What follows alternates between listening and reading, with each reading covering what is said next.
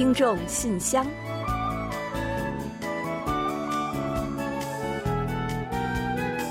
分享最新动态，聆听您的心声。听众朋友们好，我是李璐，欢迎您收听全新一期的《听众信箱》节目。听众朋友大家好，我是婉玲，很高兴呢有跟大家相会在信箱节目之中。如今啊，韩国养宠物的人真的是越来越多了。那春节连休期间呢，我去公园散步，这不夸张的说啊，走几步就能看到和主人一起出来遛弯的狗狗。没错，现在呢，韩国已经进入了千万人养宠时代啊，那相当于每五个人呢就养着一只宠物。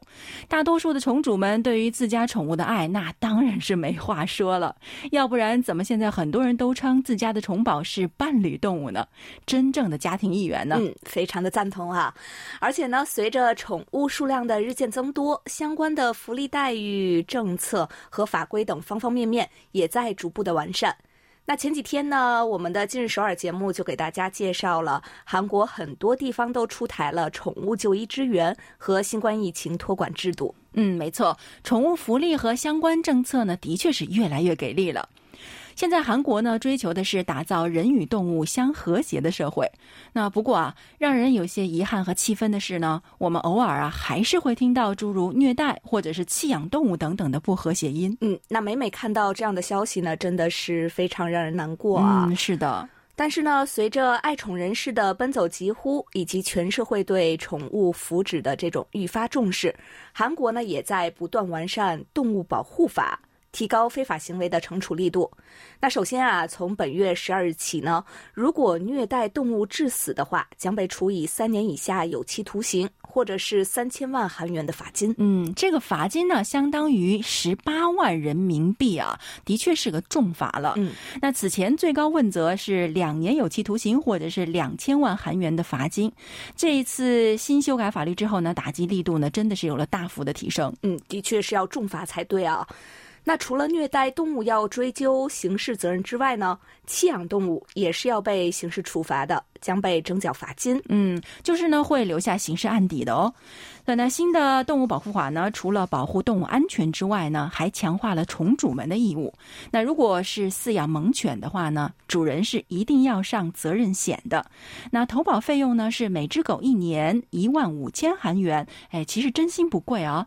但是如果您不上的话呢，就会被征缴高额的罚款。嗯，这些年呢，有关猛犬的这样的事故也是出现了不少，所以呢，还是。是按规定给爱犬呢上一个保险，自己和他人呢也都能够更安心一些。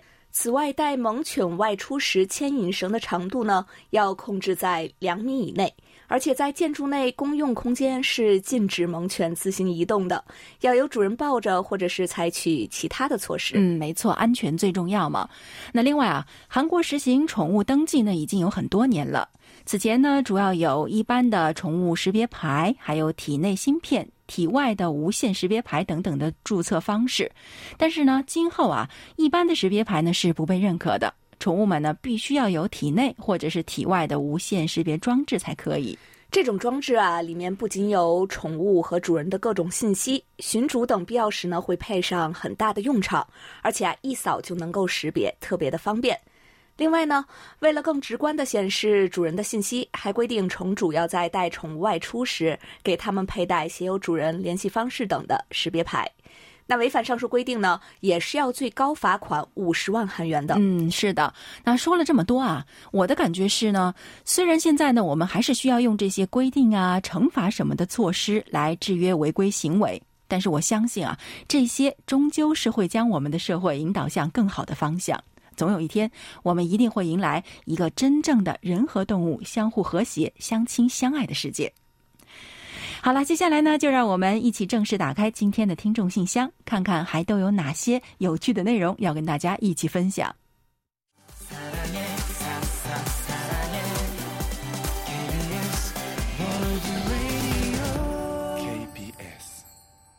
欢迎回来，您正在收听的是韩国国际广播电台的听众信箱节目。首先，我和婉玲还是来为大家介绍一下本期节目的主要内容。本期节目呢，我们仍然设有韩广动态、来信选读和生日祝福等几个小栏目。在生日祝福栏目中啊，我们将分享一段由卢焕丽听友提供的人生感言。然后呢，将为过生日的听众朋友们送上一首好听的韩文歌曲作为生日的祝福。在生活的发现栏目中，我们将介绍的是宋志新听友提供的生活小智慧：长寿饮食遵循二八定律。在给大家介绍完长寿小秘诀之后呢，我们将进入专题讨论，并继续就二月份话题家庭和生育形态分享听友们的观点。本期的有问必答栏目，易贤将回答的是流畅听友有关韩国放送通信审议委员会审查机制的问题。那节目最后呢，是我们的点歌台，到时候呢，我们将为黄耀德听友送出一首点播的歌曲。好了，节目呢，我们就先预告到这儿，欢迎您继续收听。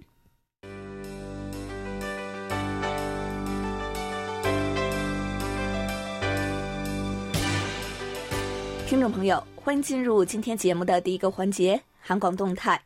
首先呢，还是有关我们官网新冠疫情特别网页海外入境者指南的消息。日前呢，我们已经将指南内容更新到了第五部分。最新增加的是如何使用在韩外国人服务热线幺三三九进行咨询的有关内容。欢迎有需要的听友们查阅。那另外呢，在韩国生活的外国朋友们呢，也可以了解一下，因为幺三三九啊，可是个非常重要的服务热线哦。还有就是我们的新年度的 QSL 卡呢，已经正式出炉了。今后啊，就为听友们陆续发放。那希望收藏的听友们也不要忘了积极和我们互动，帮助我们反馈短波等收听渠道的收听效果，并且留下您的收听感想、意见或者建议。最后呢，还是再征集一下有问必答环节的提问吧。那如果大家对韩国的方方面面有什么好奇，或者是想要发问的地方，都可以将您的问题通过电邮发送给我们，我们会请易贤在有问必答环节中来进行解答。好了，最新动态就先介绍到这里，下面我们准备进入来信选读环节，分享听友们的来信。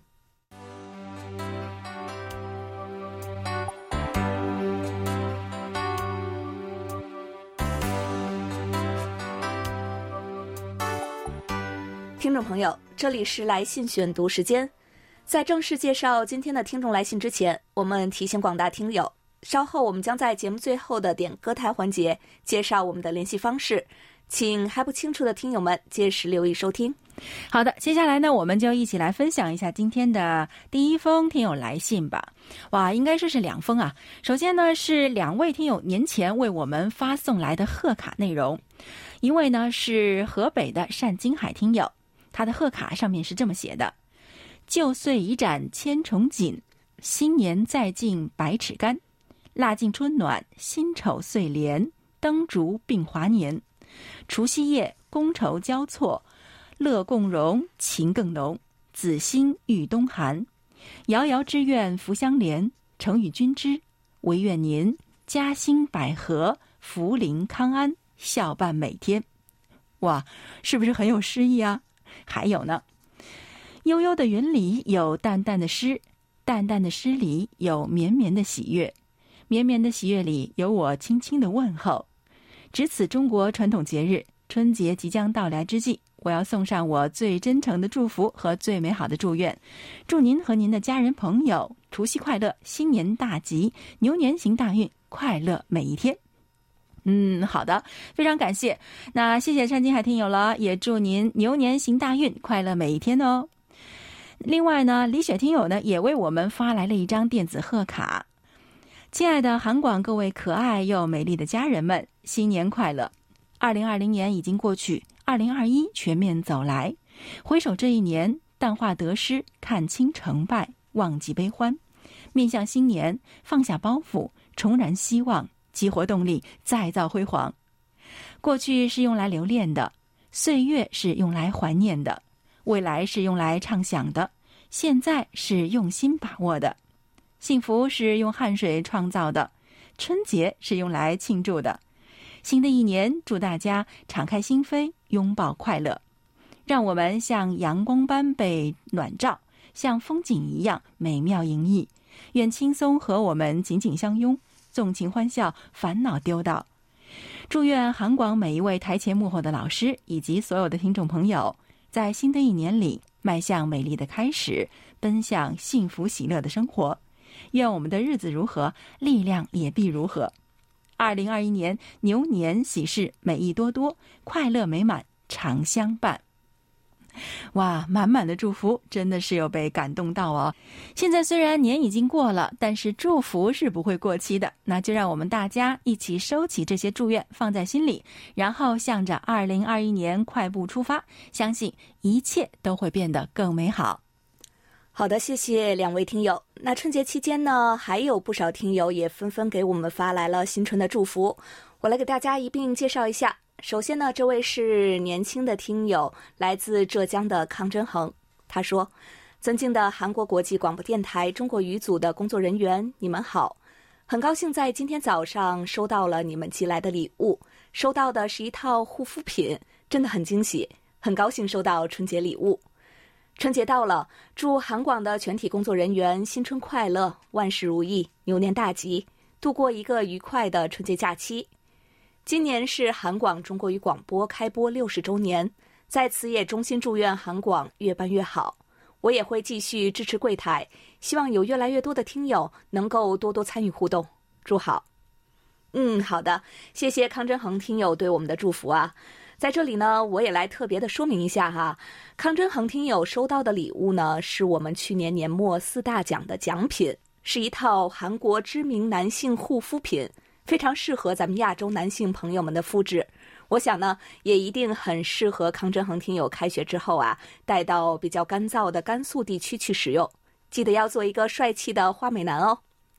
很高兴呢，这套奖品能够在春节前夕送到府上，也在这里祝愿康真恒听友牛年新春吉祥如意，学习进步，生活愉快。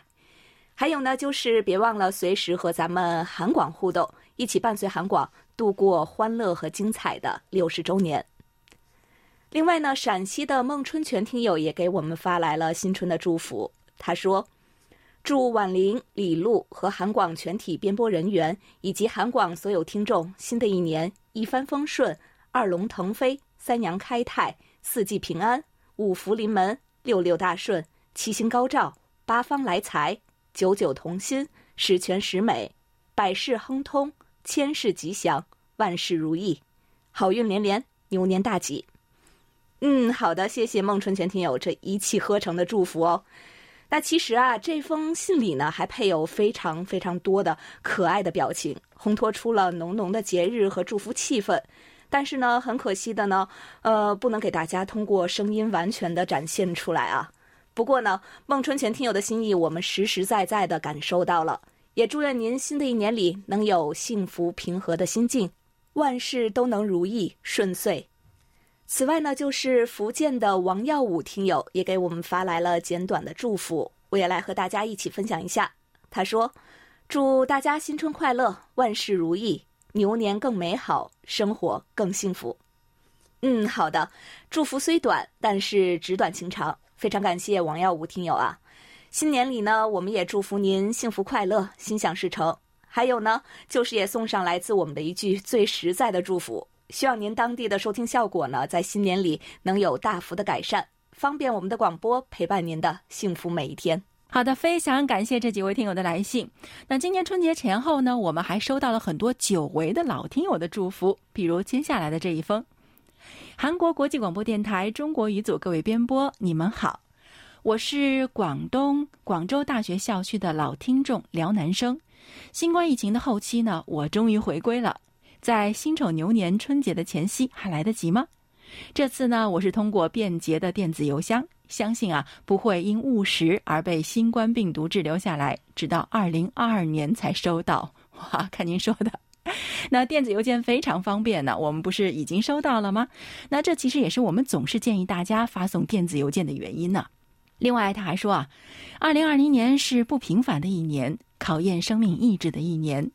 到了二零二一年春节前夕，我才稍微有空，就抽空给柜台写信。写信呢，并不是一个轻松活，即使要写一封短短的信，我都得认真对待。当我打开邮箱。准备给 KBS 中国语组发送一封写好的信的时候，才看到在去年七月、十一月和十二月，你们发来了活动预告通知。二零二零年的这些活动啊，我虽然都已经错过了，但是在我的内心却感受到了一股暖流。韩国国际广播电台并没有忘记我这个老听众啊。二零二零年一月底到十二月，中国人民都在抗疫，我也变得更忙了，主要是拍摄疫情下城乡的抗疫战役情况，包括封城的状态，想为世界留下一些文献记忆。在我们这所大专院校旁边的一个小区里，居住着一些韩国朋友。在抗疫过程中啊，我的内心发生了那么一种情感。虽然我们是不同国家的人，心却是系在一块儿的，劲儿往一道使，是真真实实的。我在电视上面也看到了韩广大楼的防疫场面，也想过 KBS 的同仁在疫情下会是怎么样的工作和生活呢？在这档儿，你们是如何克服困难的呢？现在新冠疫情已经常态化了，就让我们一起来应对，心系中韩人民，心系彼岸的邻居，都来相互拥抱，互相祝福，更好的度过岁岁年年。嗯，没错，您说的太对了。韩中两国向来都是守望相助，尤其呢是在这次疫情之下呢，大家真正的体现了什么叫做同舟共济啊！相信呢，今后韩中两国之间的情感和信任呢，也一定会越来越深厚的。那就像各位听友和韩广一样哦，真的是好久没有收到辽南生听友的来信了，非常欢迎您的回归。相信啊，二零二一有您的陪伴，一定会更精彩的。还有您说，虽然去年的活动没能参加，但是今年会积极参与，非常欢迎哦。像海外听友满意度调查，还有各种年末特别节目呢，今年也是一定会有的。你也可以再次挑战年末四大奖的哦。另外，辽南新听友呢还在信中啊给大家拜年了，说祝福大家幸福快乐、平安喜乐。嗯，那我们呢也在这里同样祝您牛年大吉，牛气冲天。好的，非常期待您的下一封来信哦。好的，感谢辽南生听友。那接下来呢，我来介绍陕西郭慧民听友的一封来信。他说，农历腊月二十八，中国民间风俗传统有发面做馍。腊月二十八，打糕蒸馍贴花花，各家各户要开始准备初一至初五的主食过年。农历二零二零年悄悄地离开我们远去。崭新的二零二一年农历春节向我们阔步走来。真正的春节是农历的岁首，它起源于殷商时期年头岁尾的祭神祭祖活动。到了中华民国时期改用公历，而公历的一月一日又称之为元旦，并把农历一月一日叫做春节。从古到今，农历正月初一，俗称春节，是中国传统习俗最大的节日。又将地域辽阔的中国大地基本上形成南北两大流派的春节习俗。春节是中国最热闹、最盛大的古老传统节日，大致风俗习惯有扫尘、贴春联、贴窗花、倒贴福字、守岁、燃爆竹、拜年。春节之所以是一个极为重要的节日，是因为通过这个节日的庆祝仪式，能够加强家庭联系与亲情，诸如吃团圆饭、照全家福。向亲友拜新年、送礼品等等，所有这些习俗目的在于提醒人们，家庭亲情在社会中扮演的是中心位置。无论您在生活中遇到什么样的困难和挫折，家庭永远是您最安全的避风港湾。在全世界各地，凡是有华人聚居的地方，无不隆重而热烈地庆祝这个节日。一般春节的庆祝活动从农历正月初一开始，一直持续到农历正月十五日。元宵节将节日的气氛再次推向高潮。为了接待好亲戚朋友上门拜年，家家户户都在节日之前把家里户外打扫得干干净净。还有一些家庭把院大门进行了细致装扮，在大门中央贴上了门神画像，两侧还贴上了代表吉祥如意的春联。甚至还摆设了代表春天之意的大花盆，祈求来年好运、年年丰收，欢迎八方来客。祝 KBS 韩广中文部在新的一年里繁荣昌盛，希望这个崭新的一年能够充满激情和辉煌。祝 KBS 韩广中文部全体编播人员身体健康、心想事成、万事如意。最最忠实的听友郭慧民至上。好的，谢谢郭慧民听友的分享啊。那通过您的这封来信呢，我们也再次感受到了浓浓的年味儿，真好。我们的节目首播呢，今天是大年初九啊。虽然最隆重的春节那几天已经过去了，但是呢，我知道中国有一句老话说“正月里都是年”，所以呢，想必仍有很多人还沉浸在节日的喜悦之中吧。那尤其呢是再过几天就要迎来正月十五了，很是让人期盼，是不是？迎来了辛丑牛年，感觉人们呢也一扫去年一年的阴霾，变得更有劲头起来了。我想呢，秉持这股精神气儿，新的一年中呢，咱们的生活也一定会更加的红火和有盼头。大家一起加油吧！好的，非常感谢郭慧明听友的来信。那接下来呢，这封信来自我们的老朋友，是哈尔滨的刘畅。他在信中是这么说的：“韩广各位主持人、编播老师，大家好。牛年除夕之前，我非常高兴收到了四大奖的礼物。”是非常精美的韩国护肤品套装，非常惊喜，也非常感谢韩广如此精心挑选的奖品。新的一年，我也会继续多多参与韩广的各项活动。嗯，好的。那首先呢，还是要恭喜刘畅天友连续两年获得了四大奖之一哦，这在我们韩广史上还是第一次吧？那就让我们在新的一年里呢，也要携手相行，相信您一定，还有我们也一定会有更多的收获。他在信中还有说。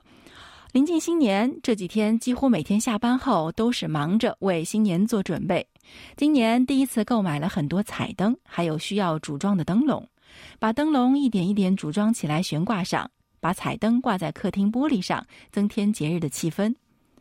每年过年前，一家人都会一起包做饽饽，这也是我很期待的。制作饽饽的时候呢，把鸡蛋、面、酵母放入盆中，加水搅拌。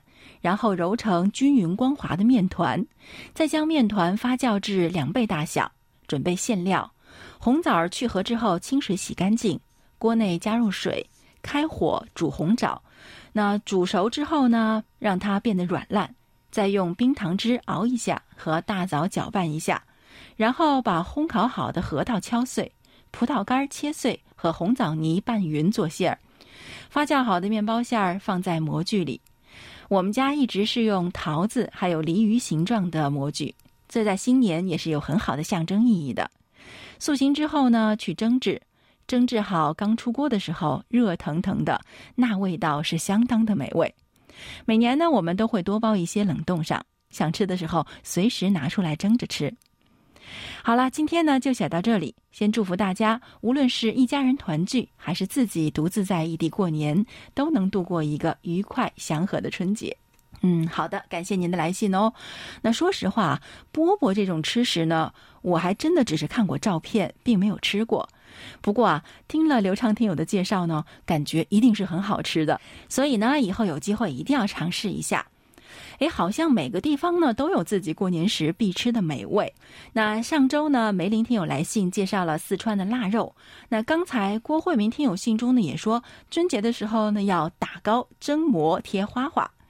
我们家老家啊，好像农村里边就有蒸花馍的风俗啊。花馍真的一个好漂亮，而且特别好吃。啊，不能再说了，说的我都流口水了。那可惜呢，今年是由于新冠疫情呢，很多人都没有回家，异地过年的人也特别多，那自然就会更加想念那些只有在家乡、只有在家里才能吃到的美味了。那不管怎样，那就像刘畅天友在信中说的，还是要祝福大家一家人，无论是可以团聚，还是呢自己没有办法，只能独自在异地过年，都能度过一个愉快祥和的春节。但愿明年的春节能够不再有这样的遗憾。好的，感谢刘畅听友。最后呢，还有一位名为丁路的听友呢来信询问我们说：“请问韩广 KBS 中文广播二零二一新版收听证明卡能寄给我一份吗？很喜欢 KBS 的节目，每天也坚持收听 AM 幺幺七零千赫，希望能够得到韩广精美的礼品。祝韩广专组工作人员新年快乐，牛年大吉。”好的，丁路听友啊，刚刚呢，我们也介绍说了啊，新版的收听证明卡呢已经制作出来了，随后我们的工作人员将寄送给您一份作为收藏。也感谢您一直以来收听我们的节目，最后也祝愿丁路听友牛年快乐。好的，感谢丁路听友的来信，也非常感谢今天来信分享的所有听友们。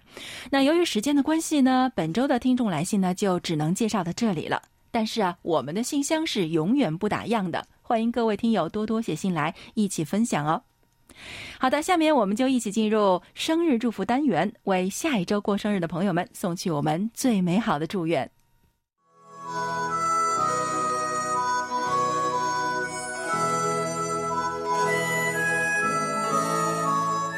每个生命都是独特且美丽的，组合在一起，共同谱写出了一曲婉转动听的生命之歌。此时此刻，在韩广这个大家庭里，让我们把最真诚的祝福送给您。欢迎来到生日祝福。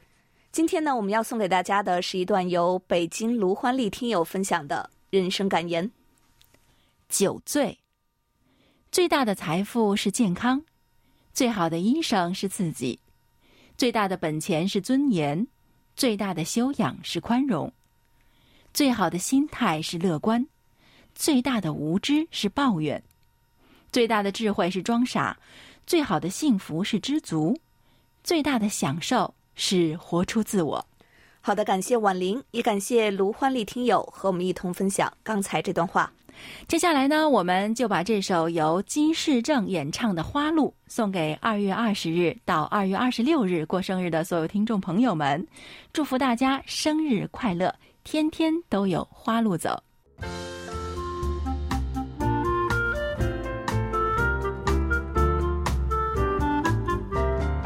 生活中的点滴值得发现，生活中的小精彩无处不在。让我们做您的小助手，带您去了解生活中那些您不熟识的小窍门、小秘诀，给您的日常多一点温馨的提示。欢迎大家进入生活的发现。经济学上所说的二八定律啊，同样是可以应用到健康饮食领域的。那就像黄金分割点零点六幺八是个神奇的数字一样啊，在健康领域，二比八也是一个非常神奇的比例。通过合理的膳食比例分配呢，我们可以收到良好的养生效果。今天呢，我们就通过介绍北京宋志兴听友分享的内容，给大家说一说长寿饮食要遵循二八定律。嗯，首先膳食呢是要二分细八分粗，要想不得病，最好吃粗粮，已经成了近年来的一种流行观点。其实啊，粗粮和细粮是各有好处的。粗粮含有大量的不溶性膳食纤维，产生的热量呢也比较低。细粮呢所含的热量较高一些，但是呢它的蛋白质啊、氨基酸等等的含量呢是要比粗粮高一些的。之所以提倡大家吃粗粮，是因为我们以往吃的细粮太多了，导致了便秘、肥胖、高血脂、糖尿病等一大堆的富贵病。而粗粮在防治这些疾病的作用上远远超过细粮。甚至呢，还能够起到防治抑郁症和抗癌的作用。嗯，对的，就是说各有长短啊。那粗粮和细粮最好的搭配呢，就是二分细八分粗。那比如说我们蒸馒头啊，您可以选择这样，用八份玉米面再加上两份白面一起蒸。还有啊，吃完粗粮呢，是一定要记得多喝水的。粗粮中的这种纤维素呢，是需要有充足的水分做后盾，才能够保证肠道正常工作，帮助消化。豆类最适合治便秘，小米呢是健脾和胃的好食物。玉米、赤小豆中的烟酸能够起到一定的降血糖作用，而荞麦、燕麦、大豆中的芦丁等成分可降血脂和软化血管。嗯，说了膳食，我们再谈谈就餐。就餐呢也是讲究二分饥八分饱。一不小心就吃撑了，这已经成了很多人的常态了。那研究表明啊，经常如此呢，不仅会让消化系统负担过重，还会引起内脏器官过早衰老和免疫力的下降。嗯，那吃撑呢，会容易出现以下几种病：肠胃病、胰腺炎、心血管疾病，还有老年痴呆、癌症。同时呢，还会加重。这个慢性呼吸系统的疾病，嗯，看来不得不重视啊。那最好的饮食原则呢，就是早餐不要吃的太饱，五成饱就可以了。中餐呢要吃好一点，但是呢也只能吃八成饱。晚饭前呢最好是喝半碗汤，这样呢可以减少进食量。嗯，那您不妨尝试一下以下的办法：一呢是感觉有点饿的时候呢就开吃，千万别等到非常饿的时候再吃饭，以免吃得过快。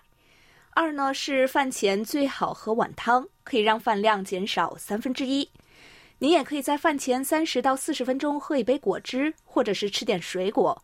最好是苹果、梨或橙子等好消化的水果。嗯，第三呢，就是每顿饭至少要吃二十分钟，一定要细嚼慢咽，多咀嚼呢，可以让唾液腺分泌一种叫做腮腺激素的物质，它呀是具有抗衰杀毒的作用的。嗯，好了，听众朋友，要想长寿呢，一定要掌握上述的二八定律哦。在此呢，我们也特别感谢宋志新听友的精彩分享。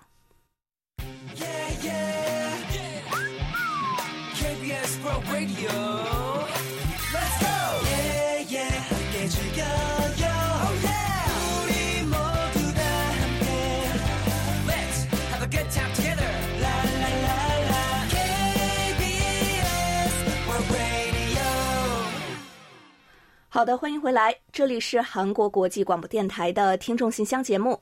下面我们准备进入今天的专题讨论，继续就二月份话题分享听友们的观点。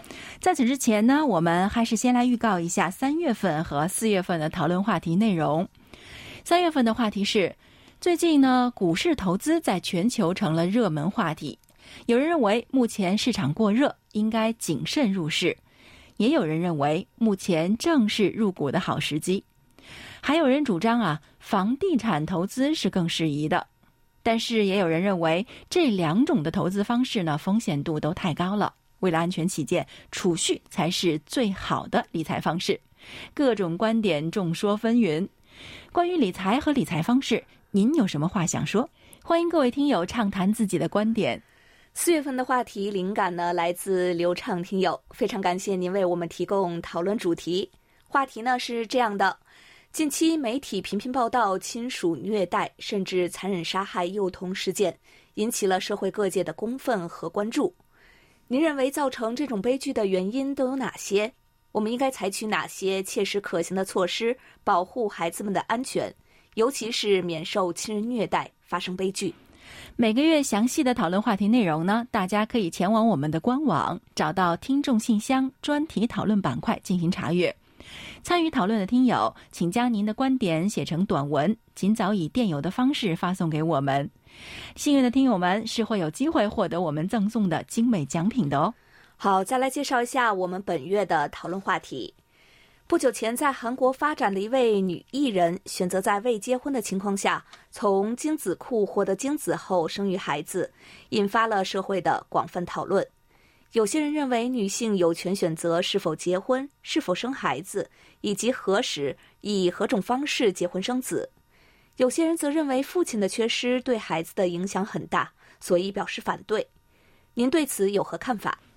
好的，下面呢，我们就一起来分享一下听友们的观点。今天要跟大家一起分享的是天津的王丽听友的观点。我认为社会的主流形态应该得到巩固和稳定的传承。但是可以允许少数的另类样式存在。传统的家庭结构是人类社会长期发展的必要条件。俗话说：“家是最小国，国是最大家。”有了家庭的和谐美满，才会有社会的可持续发展，才能有国家的强盛和繁荣。大凡特色鲜明、为人称道的家族、乡土和地域文化。其根本就在于家庭环境的熏陶和邻里亲族的密切互动。残缺的家庭是客观存在，但是对于孩子的成长和培养会产生多种多样的负面影响。逆境成才固然可贵，但是有更温暖的亲情，有更多爱的滋润，对于一个人的性格和能力的养成，无疑是更有益处的。个案往往不具有可复制性。每一个成功的人也都希望别人不再重复自己的弯路，在正常情况下，适用于大多数的模式才是现实的、值得推广的。当今时代，尊重个人选择，满足每个人的个性化需求，也已经成为了共识。每个人都有选择个人生活方式的权利，但是这不等于说可以随便游戏人生，无视父母长辈的期待和主流社会的价值取向。人生大事应该慎重，必须经过深思熟虑和权衡利弊做出抉择，不能因为一时头脑发热或者盲目跟风而迷失了方向，追悔莫及。家庭、学校和社会教育也应当给青少年有效的指导，帮助他们理智的面对人生路上的复杂情况。好，以上就是王丽听友关于本月话题的看法。好的，感谢王丽听友的分享。本期专题讨论就介绍到这里，接下来我们进入下一个环节。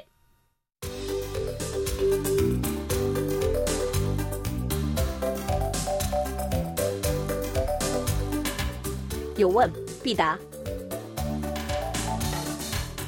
今天我们请洪一贤来回答黑龙江省流畅听友提出的问题。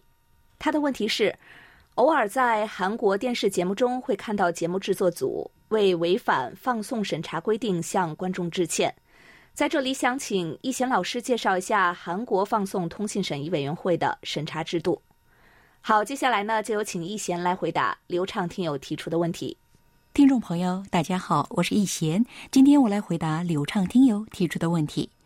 韩国放送通信委员会作为韩国总统直属机构之一，是有关通信与电视广播事务的最高主管机构，负责制定电视广播、通信与传媒等相关政策，类似美国的联邦通信委员会与英国的电信监管机构。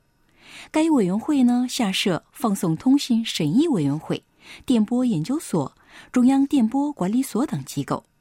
其中，放送通信审议委员会负责电视广播节目与广告的审查业务。放送通信审议委员会是依据《放送法》及《广播电视法》成立的机构，旨在维护电视广播内容的公正性、社会秩序与品位。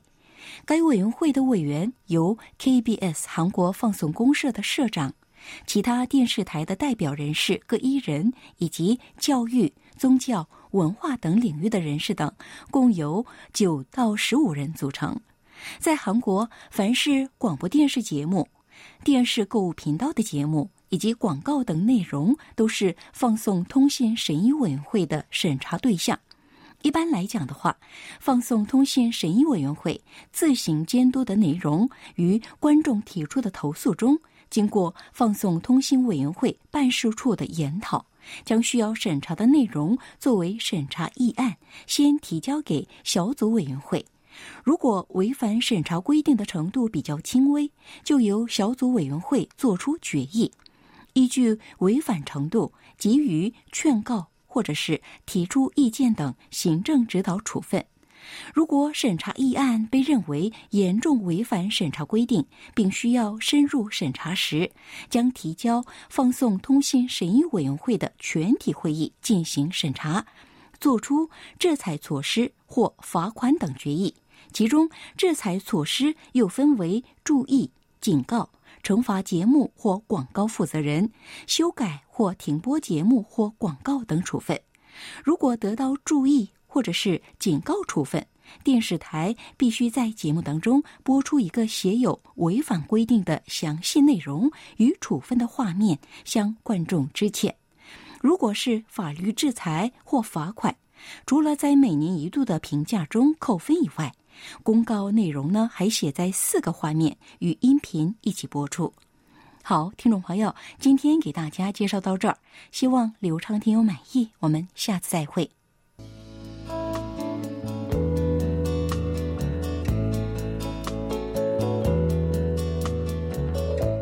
节目最后是点歌台栏目，台湾的黄耀德听友给我们来信表示。如同此前的来信，我之前关注到了一个特别的活动——亚广联电视歌曲节当中，泰民演唱了《Idea 理想》这首歌曲。我听了这首歌之后非常喜欢，如果可以的话，我希望能在节目里点播这首歌曲。谢谢。好的，非常感谢黄耀德听友来信点播歌曲。稍后呢，我们就为您送上这首歌。那当然呢，在播放歌曲之前啊，我们还是要先来揭晓一下本期节目奖品的获奖名单。